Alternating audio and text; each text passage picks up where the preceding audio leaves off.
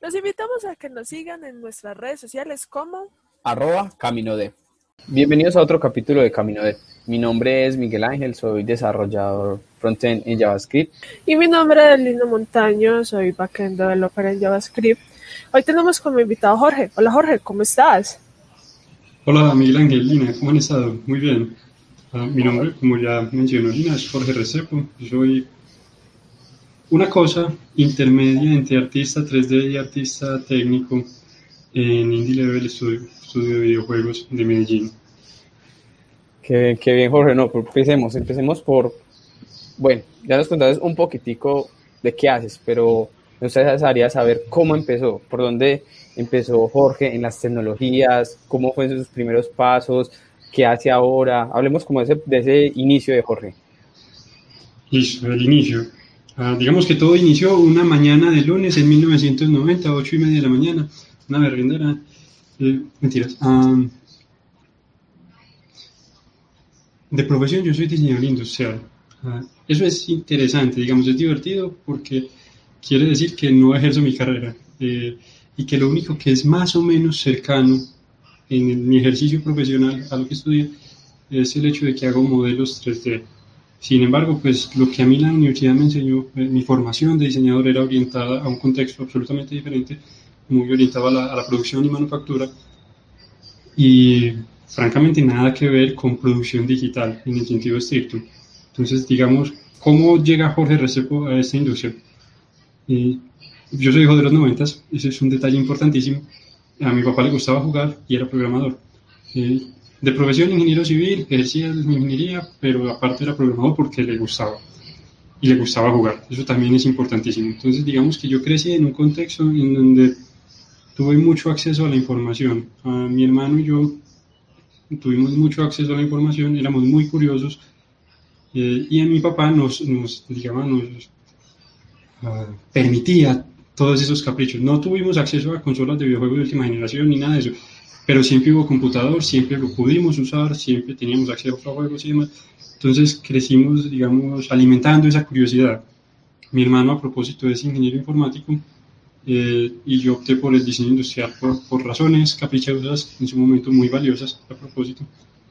Pero en el curso del, de mis estudios tuve oportunidad de trabajar como diseñador industrial cuando estaba en el último semestre. Hice la práctica en una empresa local que produce accesorios para, para motos. Y eso fue sumamente valioso porque ahí concluí que yo no quería ejercer eso. Entonces, pues muy divertido y todo, porque ya ahí no había nada que hacer, era el último semestre, estaba terminando la práctica, o sea, ya el cartón iba a llegar. Y ahí justo en ese momento estaba decidiendo que no quería ejercer esta profesión. Entonces, claro, la pregunta, ¿y qué voy a hacer con eso? Pues el, cartón eh, es para enorgullecer a nuestros padres y por eso es valioso, entre otras formalidades pues que a la sociedad le interesan, pero no determina ni la profesión ni el ejercicio profesional de una persona. Entonces, en ese momento yo pensé, listo, a mí qué me gusta, a mí me gustan los juegos y yo conozco un poquito de 3D. Eh, hay un detalle particularmente relevante que, digamos, me llevó a entrar a esta industria y fue una discusión con la licencia de un programa que, es el que en la universidad nos enseñan para modelar en 3D. Eh, de alguna forma yo era muy bueno para, para ese programa, pero yo no hice los cursos de la universidad, entonces a mí no me certificaron. Eh, a otros compañeros eh, míos que no pues, eran buenos, pero no hacían, entre comillas, los renders que yo, ellos sí los certificaron porque sí hicieron los cursos. Entonces yo le escribí al, al desarrollador, eh, un programa cuya mascota a propósito es un animal en vía de extinción africano, eh, que no vamos a mencionar su nombre, ¿sí? Le escribí al desarrollador y ellos me dijeron alegremente, ah, no, es muy sencillo, haga los cursos y los certificamos. Y yo, no, pues evalúeme. Pero, no, no tenemos ese modelo, haga los cursos y los certificamos. Entonces, a mí me disgustó, yo decía, pues, no me están certificando por lo que sé, sino por la capacidad que tengo para pagar un curso. Y además de eso, tengo que pagarles luego por la licencia. Entonces, me dio rabia, desinstalé el programa, no lo volví a usar y empecé a buscar a ver qué opciones hay. Y, y resulté, ya conocía a Blender por, por cosas, pero nunca le había metido las ganas para aprender a manejarlo. Entonces, pero sí recordaba que era libre. Entonces fue listo, vamos entonces por la opción que ya sabemos que es libre y que no va a tener esas limitaciones de licencia. eh, y por tanto no va a tener una empresa grande detrás certificando, eh, sino una comunidad mucho más amplia. Entonces, listo, vamos a ver. Y claro, cambiar de un programa orientado directamente a la manufactura a uno con tantas posibilidades abre la mente. Entonces, de repente la posibilidad de hacer más cosas, pues me llevó a empezar a explorar otros, otras cosas. Eh, y en cierto momento, una empresa local, eh, Indie Level Studio, ah, para quien a propósito ahora trabajo, montó un taller de realidad virtual con el SENA. Y yo me presenté, tenía un portafolio eh, apenas presentable, y así muy apenas presentable, y, pasé al taller. El taller proponía un reto. El lunes de esa semana nos encontramos todas las, personas que, que nos presentamos, nos separaron entre artistas y desarrolladores eh, en equipos de dos artistas y dos desarrolladores y nos pusieron un, un tema. El reto era en esa semana eh, y con el apoyo pues, de Indie Level y en las instalaciones de, de China, hacer un videojuego de realidad virtual. Eh, algo gracioso de mi equipo, el segundo desarrollador apenas recibió esa instrucción, eh, se paró y se fue, se asustó, el hombre dijo, uy, yo creí que era otra cosa, y se fue, ahí, pum, de uno, entonces quedamos con un solo desarrollador. Y el otro artista se perdió y volvió el jueves por la tarde. De manera que quedamos un desarrollador y un artista. Eh, pero igual, pues trabajamos, hicimos todo lo que había que hacer. Recuerdo que había que montar dos niveles. Yo esa semana no dormí nada. Eh, toda la semana estuve haciendo modelos y me parecía fascinante. Mm, ahí sucede entonces otro momento crítico, eh, que digamos que es ese choque con todo ese trasfondo que mencioné hace un instante de hijo de los 90, videojuegos y demás, y, y ese profesional que no quería ejercer su carrera, que se acababa de graduar y que estaba cacharreando cosas en 3D. Mm, y fue el momento en que me puse las gafas, en ese momento eran HTC Vive, y por primera vez entré a un mundo de realidad virtual hecho por mí. Y yo creo que es una de, de las sensaciones más geniales, más fascinantes que he tenido en mi desarrollo profesional. En el momento en que yo estuve dentro de un mundo creado por mí, ahí en ese instante yo dije, yo me voy a a esto el resto de la vida, yo no voy a hacer más nada, esto, yo quiero hacer esto. Y el resto de la semana pues no dormí nada, me dediqué a armar todos los niveles que teníamos que armar para, para nuestro juego. Eh, el otro programador también la tuvo pesadísima porque pues quedamos con un solo programador y el hombre montó todo el juego con todo lo que yo le entregué.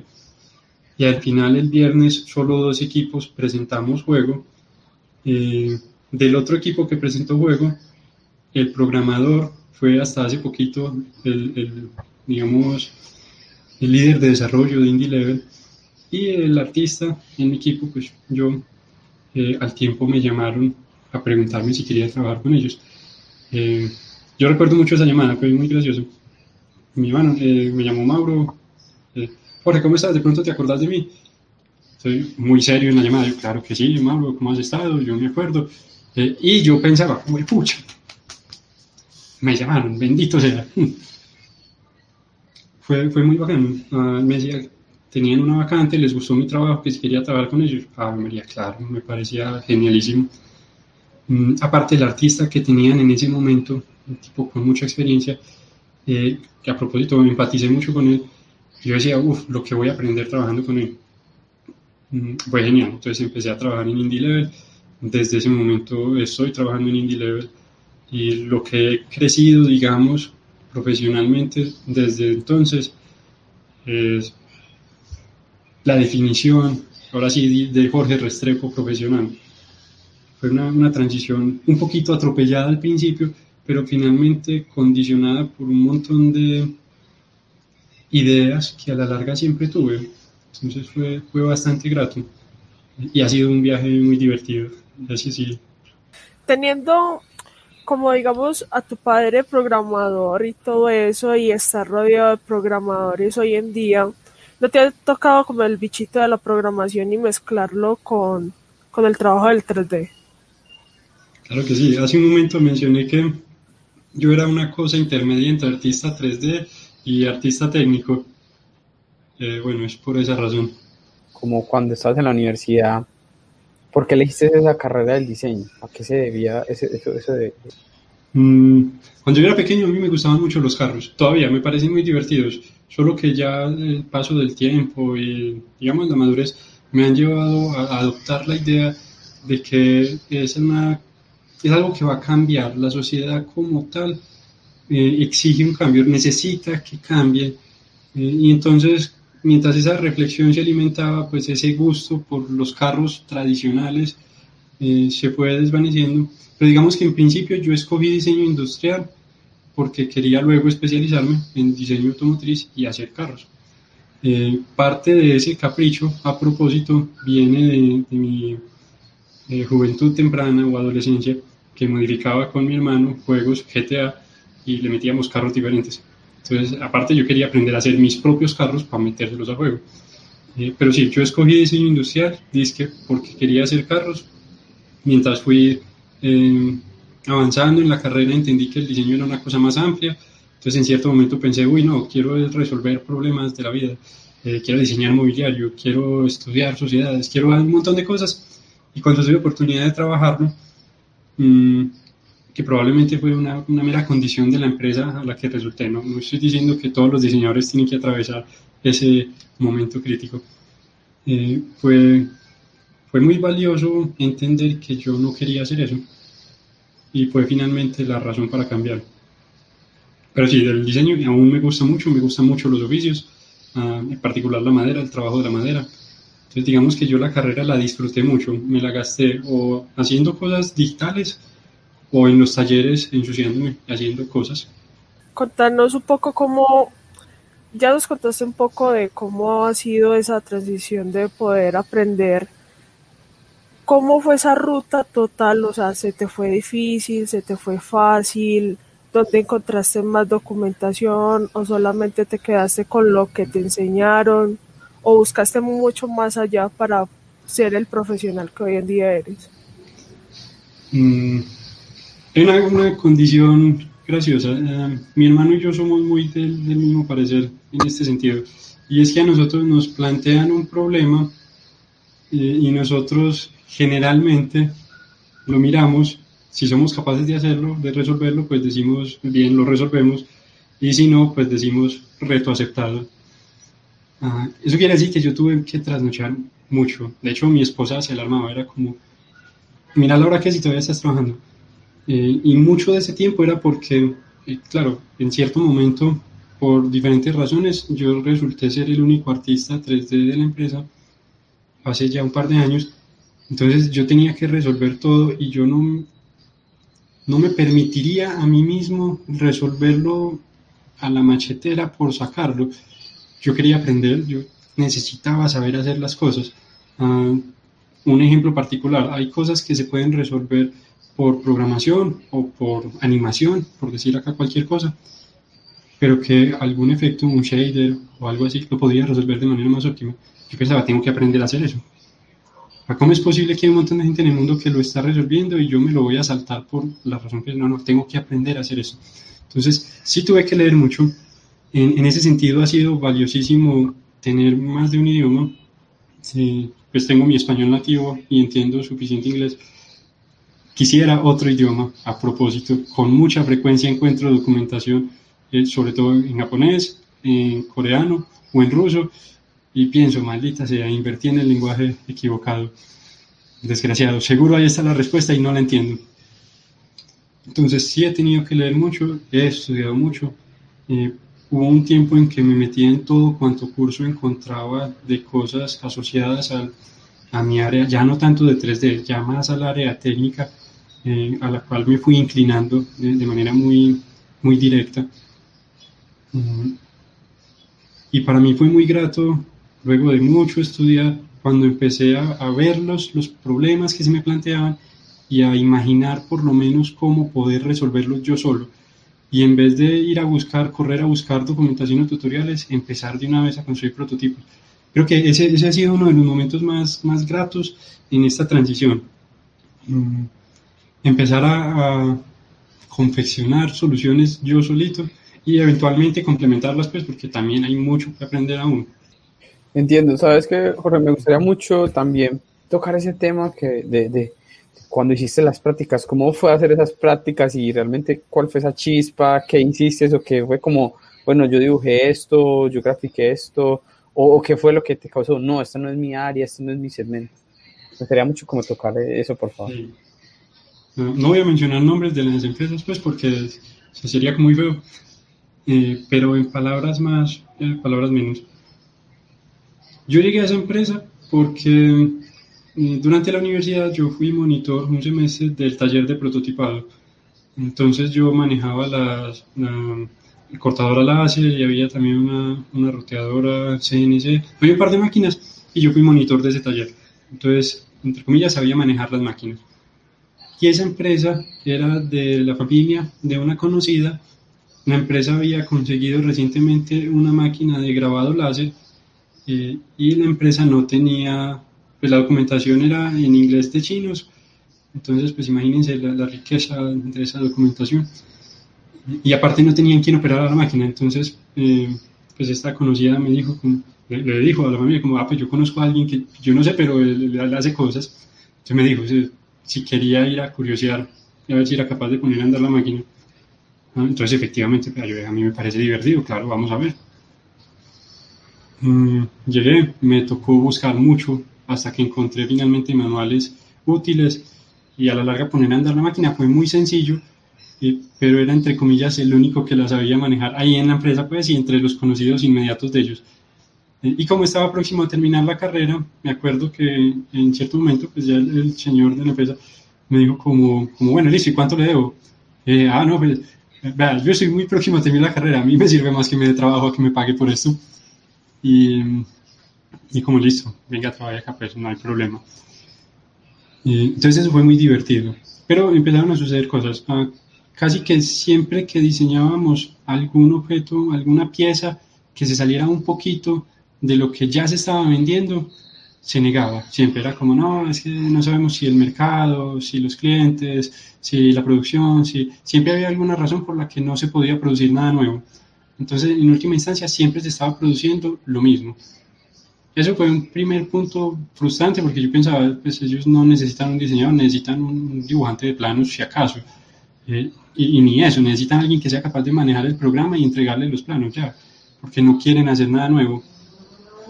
Y en algún momento eh, se me asignó la tarea de organizar todo el material digital que teníamos en el computador de diseño y empezar a organizar.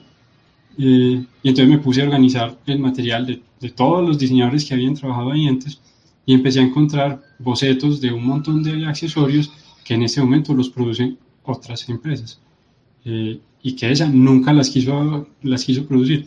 entonces, claro, pues esos otros diseñadores también en algún momento se aburrieron, se fueron, trabajan para otras empresas, producen sus cosas, todo bien.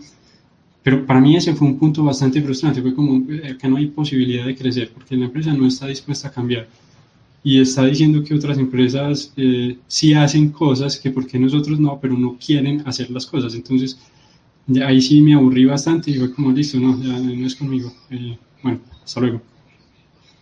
y finalmente, pues ya terminé ahí, terminé la carrera, recibí mi cartón y ahí sí, pues todo lo demás que les decía, la discusión del software y llegar a Blender, eso ha sido un momento, un punto crítico. Eh, Blender y de ahí para adelante software libre Mauro con frecuencia dice que yo soy medio hippie. Yo diría que yo soy bastante hippie, sobre todo en términos eh, informáticos. Eh, para mí el, software libre es la cosa más fascinante del mundo. La, posibilidad de acceder a las cosas solo porque somos personas y ya es como ahí sin restricciones. Me parece genialísimo. Ahí está hablando con Lina, que es amante a, todo lo libre, a a morir. Es que es genialísimo.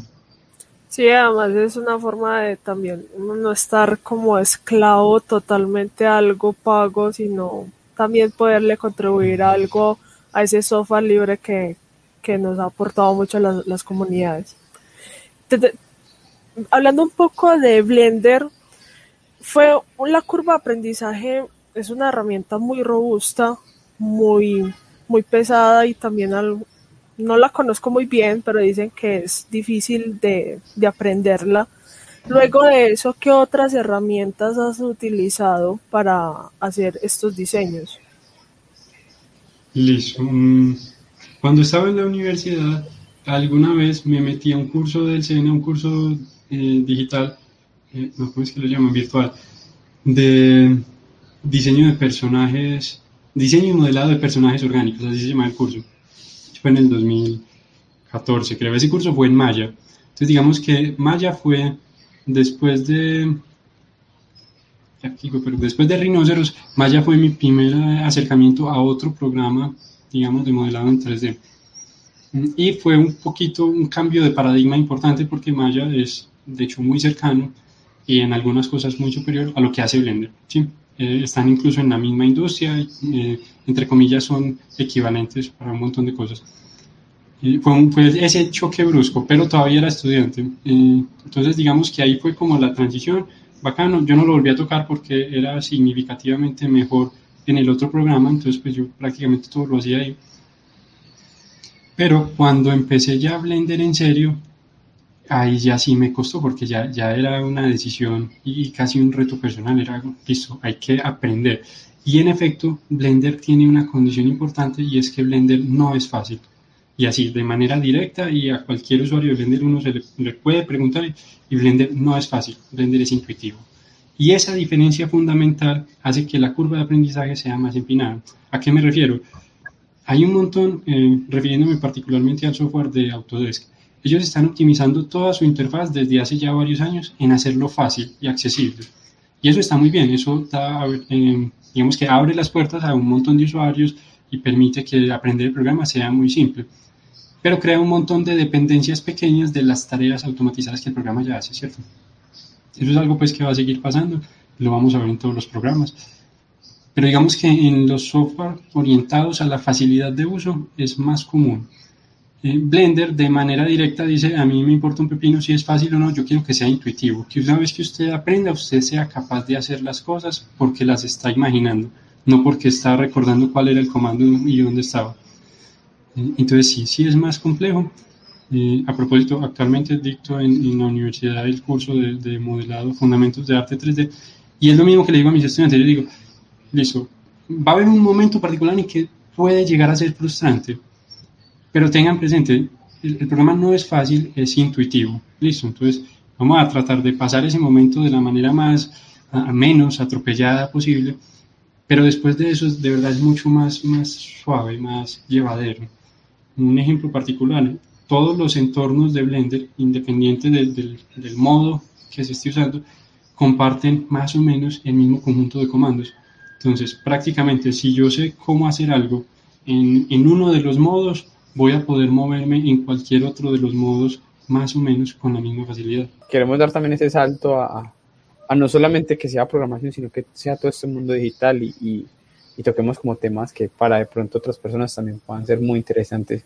La verdad me gustaría mucho saber cómo fue esa transición de, de ser un estudiante, de ir a cursos, a, a, ser profesor. ¿Cómo fue eso? ¿Cómo fue ese, ese ese cambio? Eso fue bien divertido.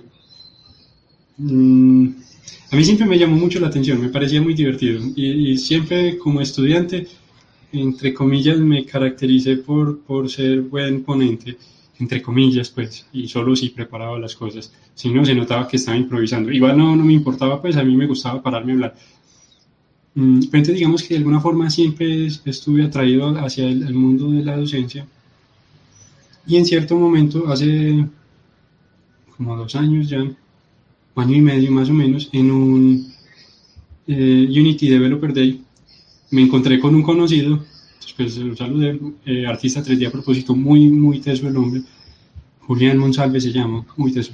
Entonces me lo encontré, me saludó, todo, me preguntó qué estaba haciendo, entonces ahí conversamos un poquito eh, y él me presentó a otro, otro conocido de él, eh, también artista digital, que en ese momento era profesor en la UPB.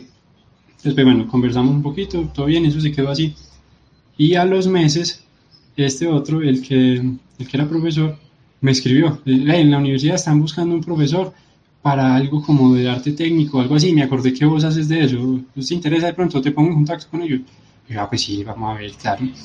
Mm, entonces el cuento es que la universidad está montando para el, para el programa de Ingeniería de Diseño de Entretenimiento Digital, está montando un curso de arte 3D, eh, tratando como de, ir agrupando los, los saberes en cursos mejor estructurados y no tenerlos dispersos en varios cursos amplios, sino más focalizados. Entonces, digamos, yo entré ahí con la idea de que iba a ayudar a montar el programa de, de arte técnico. Eh, finalmente eso todavía está como detenido, hacen falta condiciones, pues el, Ministerio de Educación tiene que aprobar cosas y formalidades de la universidad y demás. Eh, pero un profesor de, de, Fundamentos de Arte 3D se retiró de la universidad, entonces quedó ese espacio vacío. Entonces me preguntaban, ¿usted le interesaría de pronto? Yo, ah, pues sí, claro, eso también me parece divertido y es lo que hago finalmente. Entonces, listo, claro que sí. Mm, y ha sido muy divertido. Ya este es mi, mi segundo año como docente y ha sido súper divertido. A mí me gusta, es bacano. Ha sido muy retador ahora con lo de la pandemia, sumamente retador, eh, sobre todo por el hecho de que toca dictar el curso virtual. Sin embargo, yo pienso, pues casi todo lo que yo estudié lo estudié de manera virtual. Entonces, sí se puede, lo que hay que hacer es generar los medios. Tiene un reto particular, claro, para el profesor, porque hay que procurar efectivamente generar los medios y entregar la información y que sea información valiosa y un reto particular y sumamente fuerte para los estudiantes, que es atender a una clase virtual desde sus casas, con toda su familia en sus casas. Ese en particular ha sido el punto más crítico. Es decir, en mi caso, listo, yo vivo con mi esposa y mi perro. Eh, mi esposa también es profesora, entonces respetamos mucho ese espacio. Listo. En el caso de el semestre pasado tuve un estudiante de la costa que por supuesto para la cuarentena se fue para la casa de su familia y él abría el micrófono y nos saturaba a todos con la bulla de los vecinos. Eh, y ese era de los juiciosos. Y pensaba, ¿cómo hace? ¿Cómo hace este muchacho para concentrarse todo el día con esa bulla?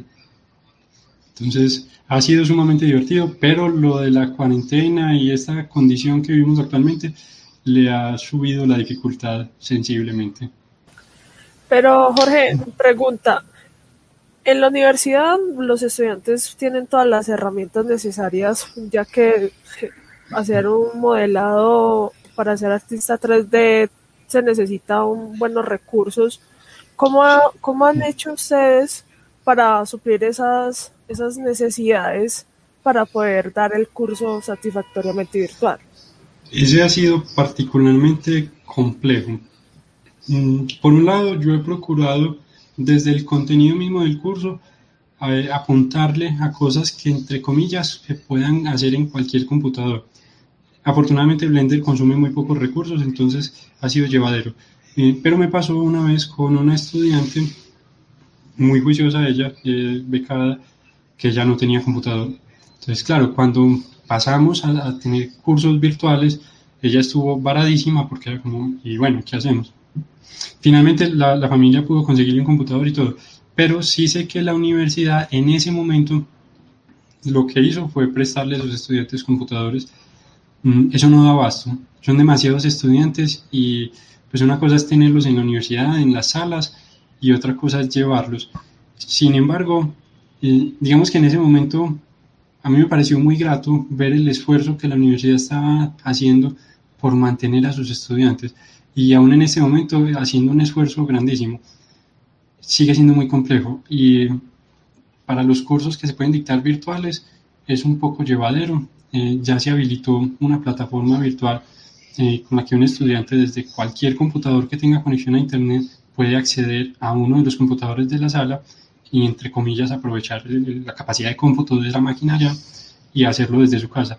Eso ya está actualmente, pero los cursos que son por ejemplo en talleres siguen siendo un reto complejísimo. No hay manera, voy a decir cualquier cosa, no hay manera de que un estudiante en su casa simule entorno. Eso no, no, tiene, no tiene forma de resolverse si no es en persona en el taller.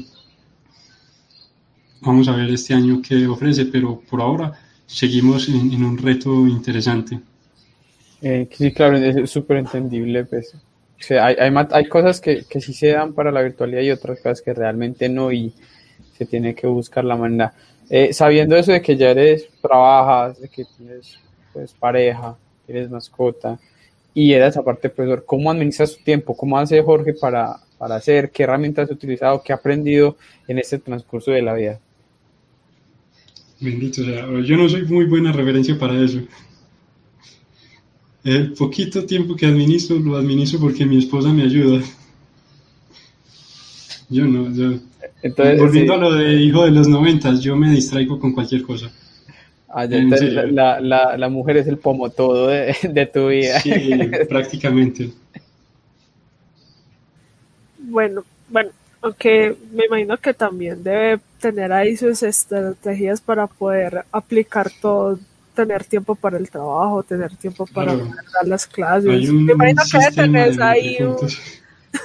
debes tener aunque sea un reloj ahí mental para, para saber cómo Mm. administrar. Sí, sí pasan varias cosas. Am, la primera, eh, soy muy capaz de trasnochar y madrugar. No, no me cuesta, de hecho, me cuesta más dormir. Eso no es particularmente bueno y no se lo recomiendo a nadie, pero es mi condición, ¿cierto? Entonces, digamos que eso hace que el día me dure un poquito más. Eh, pero aparte, en particular, por ejemplo, con el perro, pues el perro hay que sacarlo, hay que darle comida, hay que estar pendiente de él y son cosas que él no va a hacer por él mismo.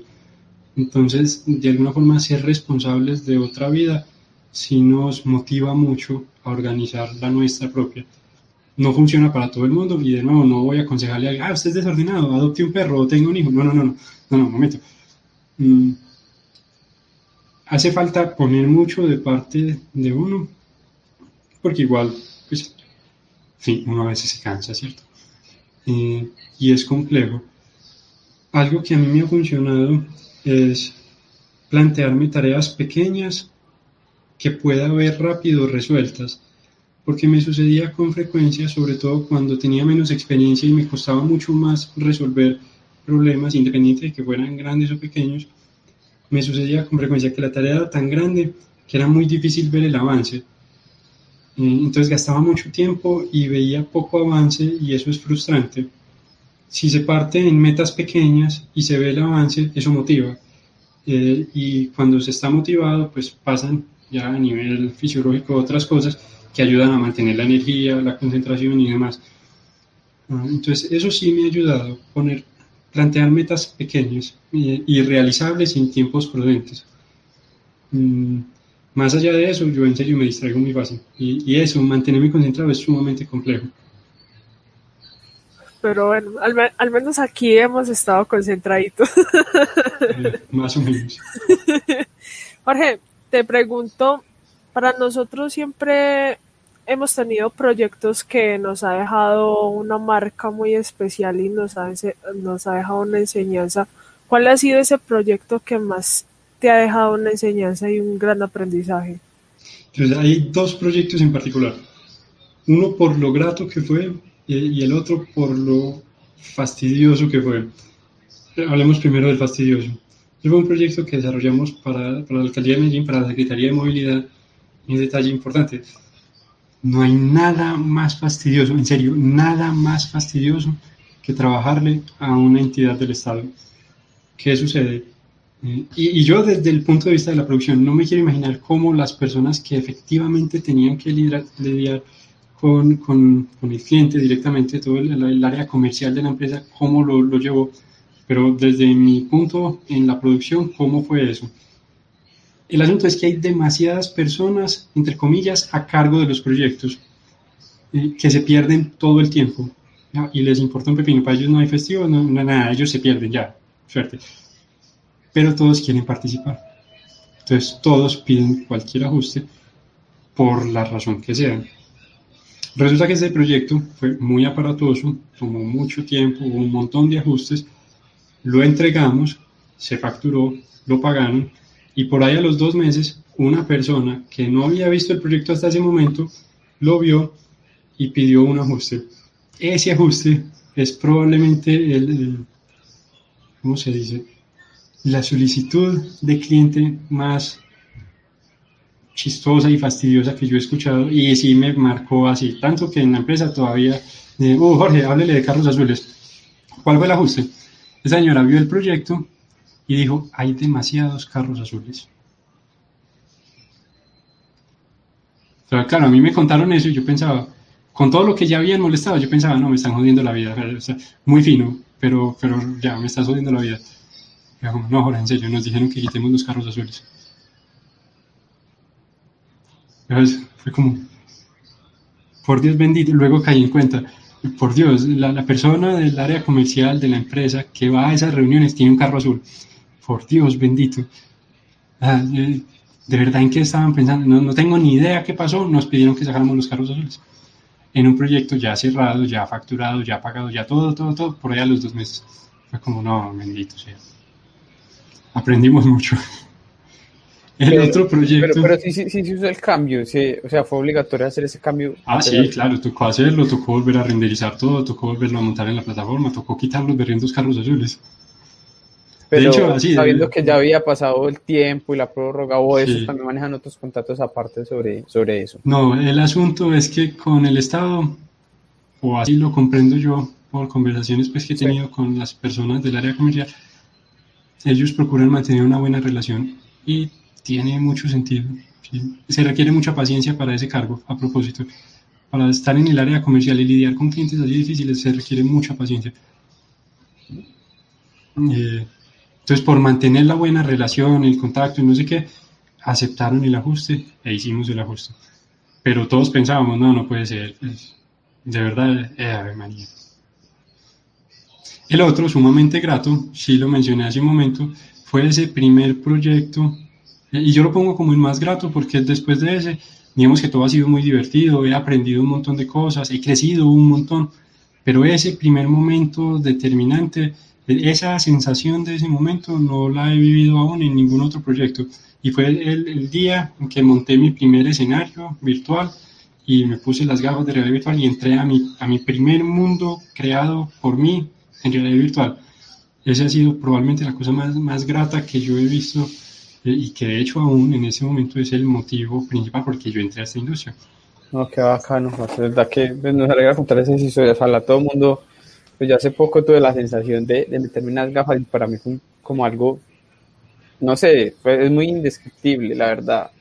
Uno cree y uno dice, no, no estamos como tipo Art Online, y uno dice, vamos a llegar a un punto en que realmente va a ser así, porque la sensación es muy, ojalá todo el mundo como tuviera esa oportunidad de poder colocarse unas gafas y hacer cualquier juego hasta de lo más, más sencillo. Eh, me gustaría mucho que tocáramos una cosa respecto a, por ejemplo, ¿qué hubiera sido de Jorge si no hubiera entrado por esta área? ¿Por dónde se hubiera visto Jorge? ¿Qué hubiera sido? ¿Qué hubiera hecho? Muy buena pregunta. Mm, probablemente hubiera terminado diseñando mobiliario y tendría una carpintería super hippie o algo así. Eh, y tendría algún nombre creativo que llame la, la, la atención pues en, el contexto pues y, y, entre comillas sería un estudio de diseño y diseñaría mobiliario. Probablemente eso hubiera buscado. Pero hoy en día se está viendo mucho en la parte de la realidad aumentada de que se pueda ver a un inmobiliario totalmente construido y de cómo quedaría totalmente construido podría ser una, una opción también por ahí llegado el caso que se te cree como por ahí un proyecto personal. De hecho, tenías un buen punto. Sí, recientemente estaba pensando, eh, pues finalmente yo soy diseñador industrial y en este momento estamos en, en, esa transición en que, a propósito, los, los mismos motores en los que hacemos los juegos sirven para otras cosas. Y hace rato estaba pensando, ahí sí tienes toda la razón, en qué bacano, eh, qué bacano de hecho armar un proyecto que tenga algo que ver con, con lo que finalmente es mi profesión, eh, con estas nuevas tecnologías que, que, están emergiendo. Entonces, puede ser algún día que tenga tiempo de pronto y me dé curiosidad, a lo mejor algo, alguna cosa. Pero sí, es, es un buen punto, eso también pudo haber en algún momento derivado en, en mi carrera. Oye, o llega un momento en que une las dos y más felicidad todavía personal, más gratitud. También personal. Ah, ¿cuál ha sido esa persona que más te ha inspirado en la vida? Todos tenemos como alguien que, como un ejemplo a seguir. ¿Cuál, así, es esa persona que, que te inspira demasiado? Que tú dices, quiero ser, quiero ser como grande como esa persona. Hay tres personas. Ah, mi papá, eh, mi abuelo, mi abuelo materno, mi abuelo en particular es el que digo, cuando yo sea grande quiero ser como mi abuelito. Así es. Sí, es una de mis personas favoritas, es el tipo más genial del mundo. Y mi hermano. Mi hermano, uh, yo, somos cuatro hermanos. Uh, mi hermano es mi hermano mellizo, nos llevamos tres minutos. ese, ese hermano. A los otros también los quiero muchísimo y todo, pero, pero mi hermano es una persona genialísima. Y ha sido... Hay un montón de, historias, digamos, asociadas. Eh, él participó en el hecho de que yo haya estudiado, pasaron un montón de cosas. Eh, entonces, de alguna forma, sí ha sido una, un referente de cómo, entre comillas, ser un adulto. Mm, de pronto tienes algún consejo que alguien te haya dado en la vida y que, te haya marcado demasiado y que te haya ayudado como a llegar más rápido o llegar de una manera más, mejor a donde te encuentras hoy en día? Sí, mm, de mi abuelo. Eh, él nunca lo enunció como un consejo. Eh, él lo cuenta como una historia particular desde su juventud y yo lo asumí como una reflexión y digamos que la misma reflexión funcionó en mi caso y yo estoy convencido de que le funcionaría a cualquier persona. Voy a resumirla para no entrar en todos los detalles de cómo es toda la historia y demás. Pero el asunto es que no hay atajos. Mm, hoy en día tenemos la, la, fantasía, y esa fantasía ha existido siempre, lo que pasa es que hoy es particularmente tangible y sensible. La fantasía de que hay alguna forma de hacer las cosas más rápido y de llegar al éxito más rápido y de montar esa empresa súper exitosa o ser ese profesional súper exitoso. No hay atajos. Ah, hay personas que tienen talento y hay personas que tienen dedicación, ¿cierto? Y en algún momento la dedicación vence el talento. Una persona sin dedicación, por mucho talento que tenga, en algún momento se va a quedar. Una persona dedicada, aún si le falta el talento, en algún momento lo va a desarrollar. Esa diferencia importante, sumada a, a esa directriz, digamos, de no hay atajos, es finalmente una reflexión que me ha ayudado a mí a hacer las cosas. Yo pasé mucho tiempo de mi juventud temprana, porque a, propósito me gustaba mucho el teatro, el café, la cerveza, los parques, caminar. Entonces pasé mucho tiempo siendo entre comillas muy elocuente, hablando carajadas en la calle, que es muy bueno, muy valioso y eso es una parte fundamental de, de mi identidad. Pero buscando esa forma rápida de ser un no sé qué profesional en no sé qué área para llegar finalmente a la conclusión en eh, no hay ningún atajo, si yo quiero hacer algo, lo tengo que hacer y el, lo tengo que hacer es de verdad, cada día trabajar un poquito por hacerlo. Mm, y ahí hay una cuestión importantísima, y eso sí es consejo, sobre todo para las personas jóvenes. Es más, si yo tuviera oportunidad de darle un consejo a Jorge Restrepo de hace 15 o 20 años, yo le diría, ojo, hay que hacer las cosas. Y hacer las cosas significa, nadie las va a hacer por vos. Solo lo que vos haces va a determinar lo que sos. Hay que hacer las cosas. Entonces, eso tiene un montón de condiciones, pero la más importante es, ese hacer las cosas es definir qué cosas hacer. Listo, entonces, ¿qué es eso que a uno le motiva, le inspira? Ahorita hablábamos de por qué resulté en videojuegos, pues es que yo crecí jugando, a mí me parecía genial, a mi papá le parecía genial, yo crecí viendo a mi papá como el tipo más genial del mundo. Entonces, para mí es muy fuerte esa idea de que los videojuegos son geniales. Recuerdo una vez, mi mamá sí se disgustaba, ella no, no está mucho de jugar, pero me acuerdo una vez en, un malestar, en un enojo de ella, que nos decía a mis hermanos y a mí, ah, dejen de jugar, más bien estudien y aprendan a hacer los juegos. Recientemente pensaba que rendir sin querer, asumí ese regaño como un reto de vida. Eh, y fue muy interesante, muy, muy determinante. Pero el asunto es que escogí qué es la cosa que me apasiona y empecé a hacer lo que hay que hacer para poder llegar a ser la persona que quiero ser. Y eso funciona en cualquier contexto y para cualquier objetivo que se tenga. Primero hay que definir ese objetivo. Y si, esa, si ese objetivo no apasiona, eso no pasa de ser un gusto pasajero, un capricho que en algún momento se va a diluir con cualquier otra cosa.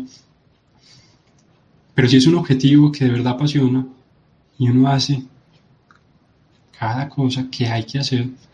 Hay que aprender otro idioma, hay que aprender otro idioma, ¿qué le hacemos?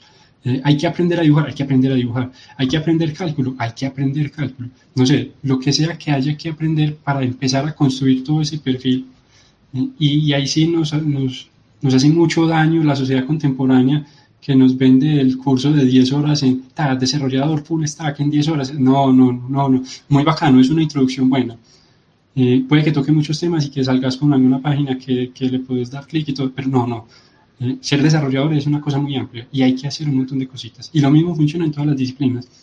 el curso, uno ve cantidades de cursos, está artista 3D, cursos de 10, 15 horas, no, no, no, bacano, como introducción, bien, pero de ahí para adelante es mucha la práctica que hace falta para llegar a ser bueno. Recuerdo mucho una charla de un artista, se me escapa el nombre en ese momento que falle, eh, un artista polaco, que en, su charla él mostraba un dibujo de cuando él era pequeño y una ilustración de en este momento él profesional. Y él decía, no hay otra manera de llegar a esta si no es practicando. Entonces él lo pone, por ponerle números y pues suena bonito y todo, me tomó eh, 10.000 cosas malas hacer esta buena. ¿Usted cuántas lleva? Y es eso, no hay manera de saltarse todo el proceso. Esa fantasía por ahora no existe. Hay personas súper talentosas, puede que sí, listo. Vamos a admitirlo, puede que sí. Eh, tomemos cualquier ejemplo de alguno de los grandes genios del, siglo pasado. Eh, casi todos hicieron su obra antes de los 21 años. En otras palabras, si usted ya llegó a 21 años, olvídese que va a ser uno de esos genios, listo. Entonces, más bien, acoja la idea de que hay que hacer las cosas. ¿Puede llegar a ser exitoso? Puede que sí, claro, pero tiene que hacer las cosas. Entonces, primero definir qué es lo que necesita y luego efectivamente hacerlo. Va a costarle tiempo, esfuerzo, mucho sacrificio, con seguridad que sí. Y todo eso solo va a sumar a la satisfacción de llegar allá. Pero no hay un atajo. Eso sí, podemos olvidarnos de que tal atajo, tal fantasía existe. Eso no funciona de esa manera. Mm, hay un detalle bacano, sucede mucho en, en el arte digital sobre todo, y es que los foros de artistas están, eso es así, taqueados de personas que publican cosas súper geniales y dicen, ah, mi primer intento de tal cosa. No, no, váyanse la no, eso no tiene cuándo ser un primer intento, pero hay un afán, un afán impresionante por mostrar que, que se es súper talentoso de la nada, que está llenos todos los foros. Digo, eh, recientemente encontré en un foro que sigo eh, de artistas de Blender una escultura horrible de fea, pero así, horrible con H mayúscula, con todas las letras mayúsculas, horrible, y decía, mi primera escultura digital. Eh, eso es una persona honrada, honesta, entiende en qué, en qué momento está y no le importa. Y eso es otra cosa fundamental. Las personas le tememos muchísimo a que nos juzguen por no ser lo buenos que queremos llegar a ser. Pues sí, un proceso y todos empezamos. Pues y, si hay que hacer un montón de cosas feas para aprender a hacerlas bonitas, pues hay que hacerlas feas y mejor hacerlas rápido. Exacto. Ahí es donde también va atacando un poco eso del síndrome del impostor, que es como creérsela a uno mismo, de que uno sí es capaz de, de sacarla adelante, de que va, va a ser un camino un poco más largo, pero que al final vas a tener un fruto muy bueno y muy exitoso y que sí vas a poder lograr ese, ese camino que quieres lograr. Jorge, cuéntanos un poco, ya que nos adelantaste por ahí, de, de, ese, de ese yo del pasado que le daba consejos, que, querías darle ese consejo, ¿crees que ese yo del pasado estaría muy orgulloso de este yo del presente? Hay que partirlo en varios momentos. Digamos que hay hay un yo de un pasado remoto, que es el yo eh, niño, que estaría súper orgulloso y diría qué tipo tan genialísimo está haciendo juegos y hace cosas que explotan y hace cosas que brillan y hace cosas que se ven geniales. Hay un yo un poquito más grande, eh, adolescente, que diría, este loco se desvió, queríamos hacer carros, no jodas. Eh, y hay un yo un poquito más maduro que de nuevo estaría muy orgulloso, diría como finalmente caímos en cuenta y llegamos a donde era. Eh, sería muy cómico. Sin embargo, si tuviera posibilidad de cambiar alguno de esos yo pasados, no lo haría. Porque alterar alguno de esos yo pasados sería alterar al yo presente con el que estoy muy contento. La primera persona que dice que no, no le daría como un consejo a ese yo del pasado. No, sí le daría un consejo, le diría aprenda otro idioma, escoja coreano o japonés. En serio, esa gente sabe cosas. Sabe que cosas que nosotros no realmente no sabemos. y para más de las escriben con caracteres que tampoco entendemos. Ese sería un consejo bacano. Aprenda, listo. Vale, español nativo, súper genial, valórelo mucho. eh, en inglés le va a servir, es su segundo lengua por defecto, pero aprenda otro. Ese es el consejo y se lo daría a todo el mundo. Además, si hay alguien joven, en serio, aprendan otro idioma, escojan ruso, japonés o coreano. Esa gente sabe cosas. Nos oculta cosas, pero no, acá no, acá no. Sabes que me, gustaría mucho que, que, nos contaras de pronto alguna anécdota muy graciosa en cuanto a tu, tu trabajo, a, a, todo lo que has hecho, que, te, que siempre esté como ahí muy constante. Hoy sí, me pasó algo muy gracioso. Recién entré a, a la empresa. Mmm, yo nunca había trabajado con, con Git ni con repositorio. Entendía más o menos el principio, pero nunca había trabajado con algo así. Y teníamos que entregar un proyecto que iba para el GDC. Y el GDC, eso era como en, en marzo, a mitad de marzo, algo así. Eh, pero el asunto era que había que, para poder presentarlo en el evento, había que enviarlo la última semana de febrero. Eh, entonces yo estaba de verdad muy reciente en la empresa, sumamente reciente en la empresa, y cuando se me asignó la tarea pues de hacer algunos, algunos objetos para unos escenarios de ese juego. Entonces yo me quedé haciéndolos un día por la noche y luego me puse a organizar el, el proyecto. Mm, entonces bien, ahí hay una particularidad mía, a mí me gusta mantener las cosas organizadas. Entonces ver que en un proyecto algo no tiene nombre, o peor, que un, un, objeto, un modelo 3D se llama cube o circle o esfere o plane o cualquier marranada que no dice nada, es como bendito sea, listo, y cuando tengamos que hacer un ajuste, ¿quién lo hace? ¿Quién sabe cuál es la versión de silla que estamos buscando entre todos los cubes que hay por ahí regalos? No, las cosas tienen que tener nombre. Eh, yo siempre he sido así, pues muy cuidadoso, digamos, con la idea de si todos estamos trabajando, todos tenemos que entender, entonces tiene que estar organizado. Resulta que yo me quedé ese día trabajando en el proyecto y empecé a ver un montón de objetos con nombres chistosos. Y yo, no, pues organicémosle los nombres a todos. Entonces empecé a organizar y organizé el proyecto. Quedó una belleza y subí cambios. Y rompí el repositorio. Entonces era el muchacho nuevo, acaba de matar el proyecto a las 10 de la noche, faltando una semana para entregar. ¿Qué vamos a hacer? Eh, y para más berraquera, lo notamos que se rompió porque el desarrollador que estaba haciendo la lógica del juego, bajó cambios y se rompió el de él. Entonces él quedó sin una copia estable. Entonces me fue como, hey, ¿qué hacemos? Fue como, uy. Eh, sí, me tocó entregarme.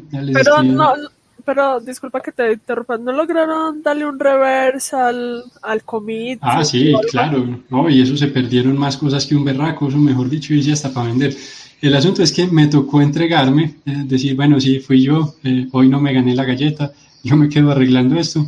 Me tocó efectivamente revertir el, el commit, eh, llevar a un punto en el que todavía funcionaban las cosas, arreglar, armar un repositorio y subirlo. No, no ese día, mejor dicho, trasnoché lo que no está escrito.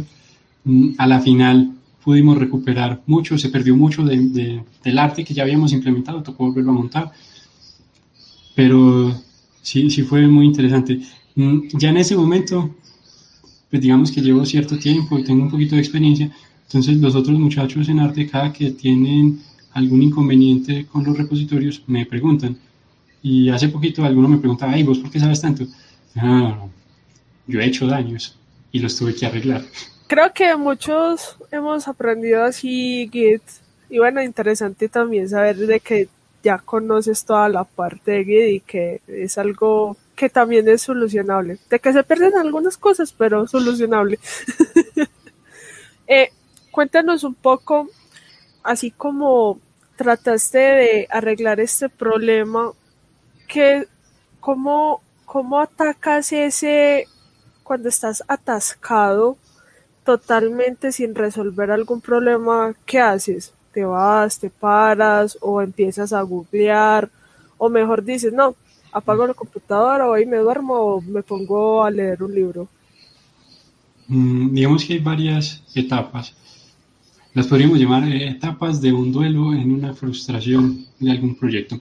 Llamémoslas así, eh, suena como sofisticado. Hay una primera etapa en la que identificamos el daño o, o el taco o la situación particular. Entonces, en mi caso, ¿yo qué hago? Arranco y empiezo a buscar. Entonces, busco primero en foros oficiales si no encuentro en foros oficiales, entonces ya sí, Google, bueno, DuckDuckGo porque a ideología y demás. Ah, internet y a buscar, listo. Entonces vamos a buscar quién más ya le pasó algo y cómo lo resolvieron. Si encuentro cosas, empiezo a probar cosas. Si no encuentro cosas, me toca volver a parar, respirar. A veces me toca pensar, listo, ¿cómo más lo podría resolver? En mi caso ya, digamos, poniéndome en el contexto eh, profesional. Generalmente si eso me pasa, me pasa es con efectos que tengo asignados, eh, que empezamos a, resolverlos y en el momento de la implementación sucede algo. Voy a poner acá cualquier ejemplo. Puede ser que teníamos que hacer eh, un efecto particular, empezamos a trabajar y a mitad del, del proyecto el cliente dijo, ah, pasa que ya lo quiero en tal plataforma y resulta que la persona que estaba en esa negociación no le vio problema y dijo, no, listo, Claro, no hay ningún inconveniente, lo pasamos a móviles. Entonces, eh, el, problema llegaría en ese caso a nosotros. Eh, muchas veces se puede resolver y otras veces como, listo, qué vuelta, pasa que lo que habíamos hecho no, no corre en móviles, ¿cierto? Eh, ¿Qué hacemos? Entonces empezar a buscar alternativas. Hay algo bacano que se puede con el arte, eso profito se lo digo a mis estudiantes y es consejo para la vida en general con el arte hay algo muy bonito y es que no importa la pureza de la técnica, sino el resultado. Eh, del arte nos interesa cómo se percibe, a través del medio que sea, pero cómo se percibe. Mm, recuerdo una charla de un artista bielorruso, muy teso, que muestra dice, un render y él dice es el render más teso que he visto en la vida. Eh, y es una ilustración hecha a mano, con óleo. Y él toca ese punto, así, tal cual. Él dice, eh, con el arte a nosotros no nos interesa la pureza de la técnica, sino el resultado. Listo, entonces volviendo ya al ejemplo de Taike, ¿cómo más podemos resolverlo? Que se vea como lo queríamos y, que no nos demande los recursos que ya el aparato no tiene, listo. A veces eso implica de verdad viajes astrales de cómo hijo puercas lo logramos. Eh, a veces definitivamente toca cambiar las cosas a veces se me ocurren ideas, ensayo, medio funciona, toca arreglar algo. En esos casos particulares en donde medio logré resolver, pero le falta, en ese punto sí paro y cambio a otra tarea, porque para llegar ahí probablemente ya estoy saturadísimo y ya no voy a hacer más nada. Eh, y afortunadamente siempre tenemos varios proyectos en curso, entonces paro, cambio a otra tarea eh, y ese respiro en general es muy valioso en el desarrollo de alguna otra cosa, en algún momento se le ocurre a uno la idea que aún no había probado y que puede que sí. Mm, entonces es sano. Digamos, vamos a ponerlo ya resumiendo todo eso que acabo de decir. Lo primero es, es una búsqueda exhaustiva por internet, a quién más le pasó y cómo ya lo resolvió. Eh, lo segundo, eh, de qué otra forma lo podría resolver. Y lo tercero sí es, listo, pare, hay que mirar otras cosas, hay que hacer otras cosas, hay que respirar y luego retomo. Entiendo, entiendo. Eh, Sabes que me gustaría mucho eh, que miráramos a un poquito más de vos, que aparte de, pues, de, lo que haces, que yo lo veo como un hobby, como una pasión. ¿Qué otros hobbies tenés? Mm, a mí me gusta mucho trabajar con la madera. Y probablemente un día, cuando sea viejo, voy a tener un taller en mi casa y me voy a dedicar a hacer cosas de madera por capricho y probablemente mi esposa se va a tener que encargar de que eso sea rentable porque yo con seguridad no voy a encargarme de eso. Eh, me gusta mucho la madera, me gusta mucho, me gusta leer, me gusta jugar, en particular nada competitivo. Ahí sí declarado, yo no juego competitivo, me da pereza, física pereza, abrir un juego para que algún otro pelotudo en otro extremo del mundo me mate, porque es muy teso y ya, pues bien por vos, pero conmigo no, no, no me jodas. Me gustan los juegos de rol, de aventura de hecho, muchos, muchos juegos, pues, pero eso sí, competitivo, nada, ahí me perdieron totalmente. Eh, leer, me gusta fantasía, la fantasía me gusta mucho, la ciencia ficción me gusta mucho. Súper bacano. Y cuéntanos, Jorge, ¿qué, ¿qué libros has leído y cuáles estás por leer y cuáles nos recomendarías? Me gusta mucho la literatura de Tolkien, y en general todo el universo que creó Tolkien me parece una cosa fascinante.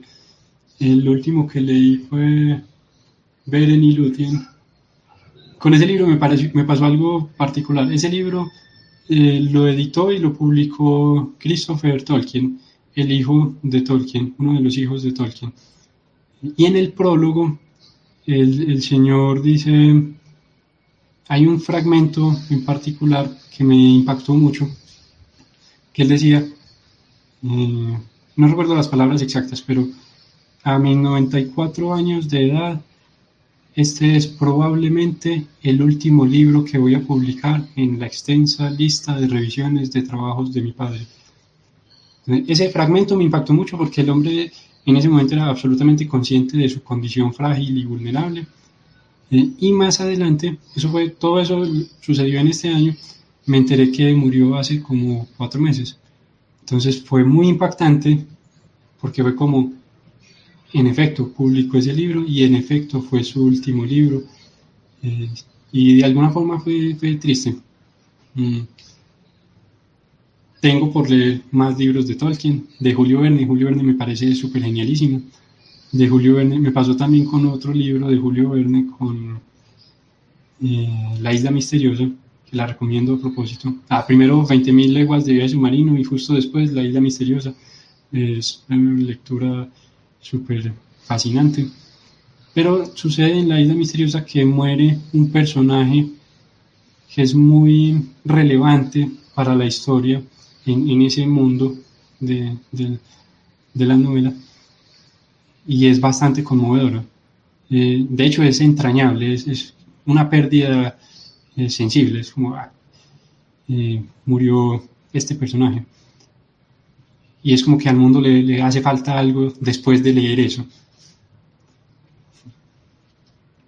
Está bien, bacano esos libros. Aguanta pegarle la línea porque a mí también me gusta como un poquitico la ciencia ficción y cositas así por ese estilo. Eh, Jorge, queda sino, ¿verdad? Agradecerte demasiado, demasiado no sé si quieras compartir tus redes sociales, no eres como en muchas redes sociales, pero de pronto si alguien te quiere como contactar para hacerte preguntas, si de pronto, no sé, algún empleo o cualquier cosa, pues sí me gustaría como que compartieras si sea por lo menos tu correo o tus redes sociales, no hay ningún problema. mi correo más fácil, Twitter es Twitter y ¿cómo es que llama la otra? Instagram, Instagram también tengo Instagram y a veces a veces lo abro, eso lo, lo miro a veces y Twitter también. Facebook, esa cuenta existe. Ya, nunca, eso, yo no reviso esa cuestión desde hace, es rarísimo que publique algo ahí, es rarísimo que lo revise, e, eso está más fácil por, por Twitter, no me acuerdo cómo se ve, cómo sé cuál es mi usuario a propósito, ¿no? Eh. no, no importa, si algo nosotros lo dejamos en la descripción. Eh, sí, lo, puedes buscar y nosotros ya. No sé, o, si, o, si lo. O si lo ah, no, en Discord. Con el nombre. exacto, en Discord sí, ahí me conecto todos los días porque por ahí Ah, entonces, entonces da, pasa, nos pasas por Discord el numerito, no sé, no sé cómo se maneja en Discord, creo que es por un número sí, que es un, un, 006, yo no sé qué, algo así.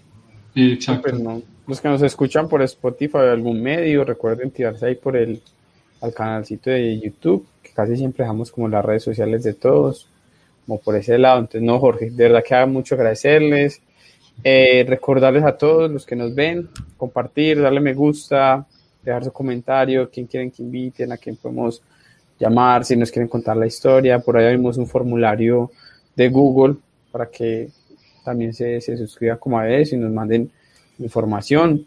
A los que nos escuchan, compartir, seguir. Y no queda sino agradecerle a Lina y a Jorge por su tiempo, por contarnos sus historias, por acá hablar un ratico y nos escuchamos o nos vemos en la próxima. Muchas gracias a ustedes por la invitación. Muchos éxitos. Gracias.